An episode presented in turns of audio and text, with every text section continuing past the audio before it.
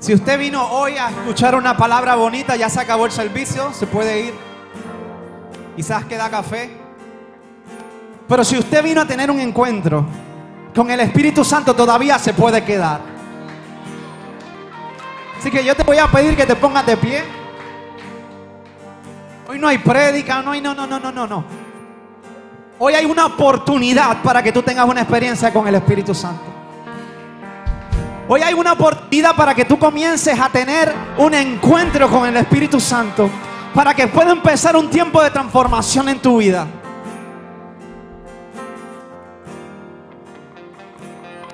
Hay una historia en Génesis capítulo 32 y te la voy a contar porque quiero que comencemos a anhelar tener un choque con el Padre.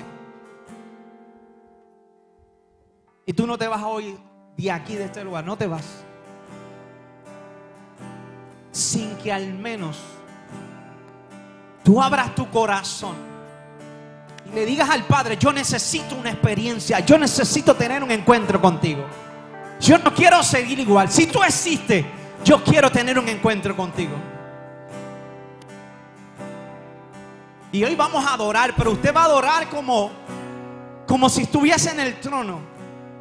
Como si le importara adorar a su Padre. Hay una historia en Génesis capítulo 32 de un hombre llamado Jacob. Dice la historia que él había salido. Y usted se acuerda que Jacob le había robado de alguna manera o había eh, intercambiado la primogenitura con Esaú. ¿Me baja la música un poquito? Tanto. Jacob había hecho un trato con Esaú para cambiarle la primogenitura. Y luego cuando su padre llamó, no se siente nadie, no se siente, no se siente. Cuando llamó a Esaú para bendecirlo, Isaac, bendecir a Esaú y darle la bendición y darle la herencia, dice la historia que Jacob se hizo pasar por Esaú. Y dice la historia que cuando Isaac se enteró de lo que había pasado, no pudo bendecir de la manera que quería Esaú porque le dio la bendición a, Jacob. Y dice que ese día Esaú juró matar a Jacob. ¿Están conmigo? Cuenta la historia que Jacob se fue del lugar porque su hermano lo quería matar. Y más adelante la historia consigue esposa, Dios lo prospera y cuenta la historia que va caminando hacia un lugar y le sale al encuentro su hermano. Y mientras él va caminando, se entera de la noticia y se pone muy temeroso. Atiéndame todos acá porque esto es bien importante. Y tiene miedo. Porque su hermano lo quería matar. Y dice la historia y la palabra que oró al Señor Pero mientras se adelantaba ese proceso, ¿sabe lo que hizo? Comenzó a prepararle ofrenda a su hermano. Y habló con sus sirvientes y le dijo, separa esto, separa lo otro, separa lo otro. Y van a ir delante de mí. Y según se lo vayan encontrando, le dice que estos son mis ofrendas. Porque quería ablandar su corazón porque entendía que Saúl lo quería matar y comenzó a establecer una estrategia para ablandar el corazón de su hermano, para que tuviese misericordia. Y dice la historia que había un río en el lugar donde estaba y pasó a toda su familia, todos sus ganados, toda su, su casa. Dice que después de haber pasado, regresó al otro lugar y se quedó solo la noche.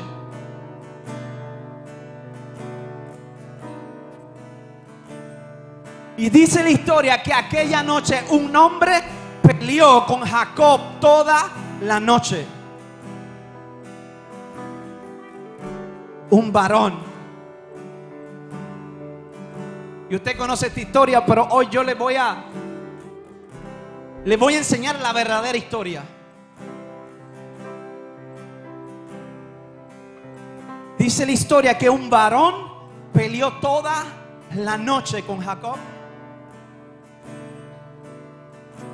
La mayoría de los hombres de Dios están de acuerdo que ese hombre era Jesucristo. Pastor, pero decía que era un ángel. La Biblia no dice que era un ángel. Un hombre peleó toda la noche con Jacob. La mayoría de los estudiosos dicen que era Jesucristo encarnado. Y dice la historia que estuvo toda la noche peleando con él. Y cuando venía el alba, o sea, cuando después a las 5 o 6 de la mañana, cuando el sol iba saliendo, el hombre le dijo, déjame que raye el alba, está saliendo el sol. Y Jacob no lo suelta. Dice la palabra que el hombre de loca, el muslo y toda esta, toda esta cuestión. Pero Jacob se agarra de él. Y antes de llegar ahí, quiero darte, quiero traerte una pequeña enseñanza. ¿Sabe por qué el hombre sale a luchar? Jacob no luchó con el hombre. El hombre luchó con Jacob. Eso es lo que dice la palabra. ¿Sabe por qué? Porque Jacob cargaba una promesa. Y porque cargaba la promesa y estaba cometiendo errores y estaba dudando y estaba en temores y estaba haciendo una estrategia según su corazón y según lo que entendía. Escucha esto. Jacob quería comprar el corazón de su hermano y no se acordaba que él cargaba el favor de Dios.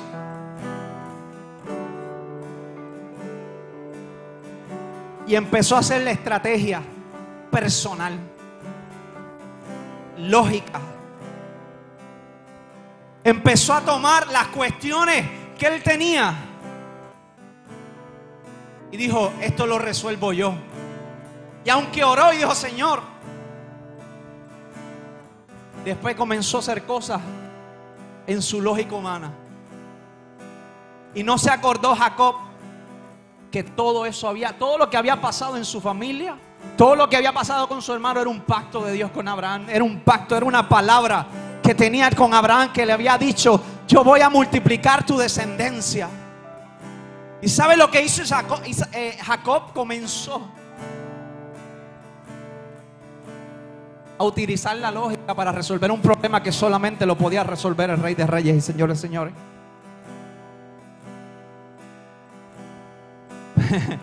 Por eso fue que el hombre peleó con él. Para que él entendiera que no eran su fuerza.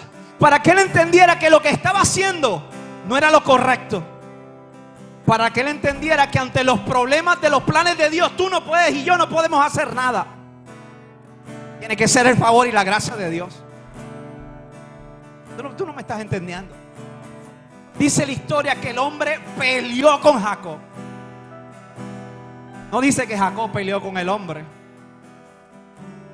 ¿Por qué pelea? Porque lo estaba librando y porque lo quería hacer entender que cuando tú y yo caminamos en los propósitos de Dios, nuestras luchas no son nuestras. Cuando tú caminas en la voluntad del Señor y cargas una palabra, tus luchas, tus problemas, tus situaciones no los tienes que resolver tú. A tu manera. Y Jacob iba ahí resolviendo los problemas a su manera.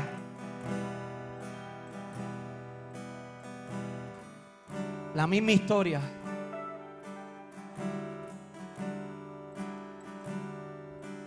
De la mula, ¿se acuerdan?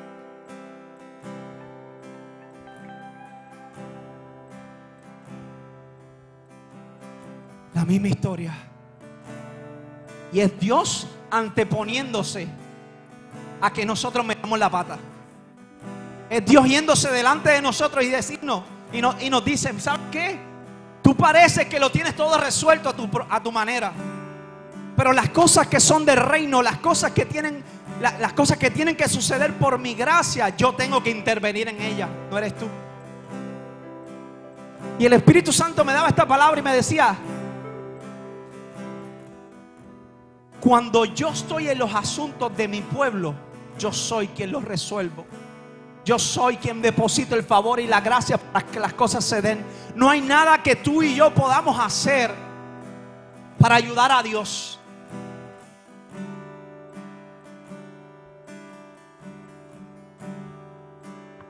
No hay nada que tú y yo podamos hacer para ayudar a Dios. Y dice la historia que luchó toda la noche. Y me gusta un comentario de Charles Spurgeon que dice que no fue hasta que le dislocaron la cadera, el muslo, no fue hasta que Jacob estuvo débil que ganó perdiendo. Porque cuando estaba débil lo que hizo fue agarrarse, ya no pudo luchar. Lo que hizo fue agarrarse. Y por cuando se agarró y cuando no, dejó que el hombre se fuera. El hombre que estaba allí lo bendijo. Y tú, no, tú y yo no entendemos qué es la bendición. Tú y yo hablamos de que el ángel, eh, el hombre bendijo a, a Jacob. Pero ese choque le cambió la vida, le cambió el destino y depositó el favor y la gracia para que su hermano no lo matara.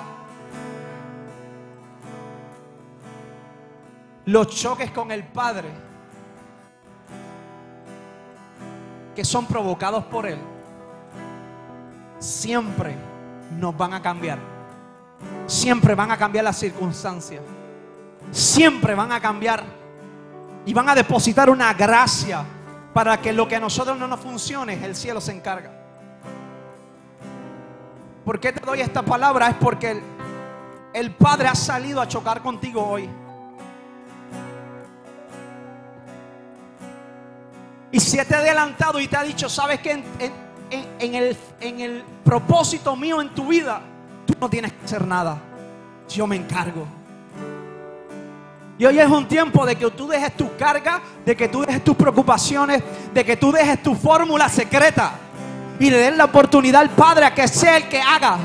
Porque si Él dijo, si Él te llamó, si Él depositó la promesa, no hay nada que tú puedas hacer para ayudarlo. No hay nada que yo pueda ayudar, hacer para ayudarlo. Dice la historia de Balaam. Que Balaam lo habían contratado para maldecir al pueblo. Y él dijo, no, no, no, yo no voy a maldecir a ese pueblo, yo voy a hacer lo que el Padre, lo que Dios me diga que haga. Pero cuando se fue, la historia corta, cuando se fue con aquel ejército, al parecer cambió su mentalidad. Y dice la historia que un ángel se le apareció, pero él no lo veía. Y la mula se paraba, la mula se, se echaba para atrás. Y Balaam no entendía. Y volvía la segunda vez y el ángel con la espada en la mano que era Jesucristo. El ángel de Jehová es Jesucristo, no hay más nadie. Dios siempre envía a específicamente personas específicas, ángeles específicos. Y había misiones que Jesucristo era el que las hacía. Y la tercera vez se cayó al piso. Y la historia corta era que Balaam no se estaba dando cuenta que Dios se le estaba anteponiendo para salvarlo y para cuidarlo de la locura que iba a cometer. Y hoy Dios te quiere decir, amado hijo, tal vez más muy rápido, tal vez estás pensando en tu, en tu lógica, cómo resolver las cosas. Hoy yo te quiero detener. Hoy yo te quiero detener. Hay alguien que no se, que no se va hoy de aquí sin ser transformado. Hay alguien que no se va de aquí sin al menos un cambio de propósito y de nombre. Hay alguien que no se va de aquí sin al menos un cambio de circunstancias. Levanta tu mano al cielo.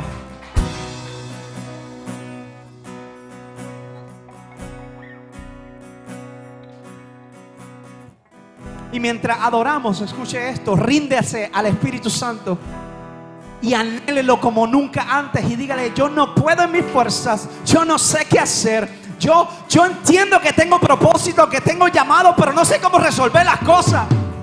Hoy me rindo y dejo que la gracia y dejo que el Padre haga las cosas a su manera. Oh, Dios le está hablando a alguien aquí hoy. Y no tan solo le está hablando a alguien, sino que hoy es el Espíritu Santo el que pelea contigo. ¿Y sabes qué? El secreto es que mientras más tú débil estés, puedes, ganas la batalla. Mientras más debilidad tú tengas, ganas la batalla. Mientras más tú te aferres y te digas, Espíritu Santo, yo no puedo. Y dice la historia que Jacob agarró al hombre y le dijo, tú no te vas si no me bendices. Y dijo aquel hombre, ¿cómo te llamas? Y Jacob le dijo, me llamo Jacob, engañador, timador, tramposo.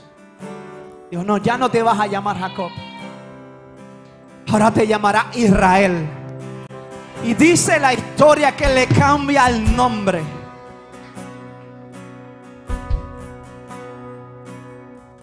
Y Jacob, yo creo que Jacob era puertorriqueño, le dice, ¿y quién tú eres?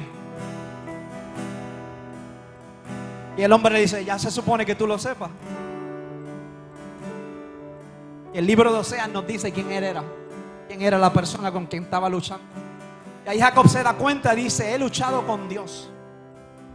Lo he visto cara a cara. Y llamó a aquel lugar Peniel.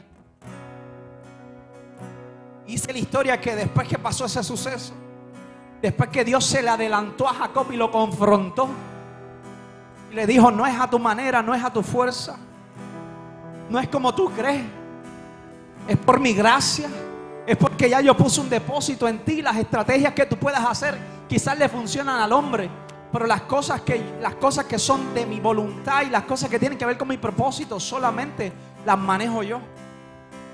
Después que tiene esa conversación, dice que, que se encontró con Esaú y simplemente salió corriendo y lo abrazó.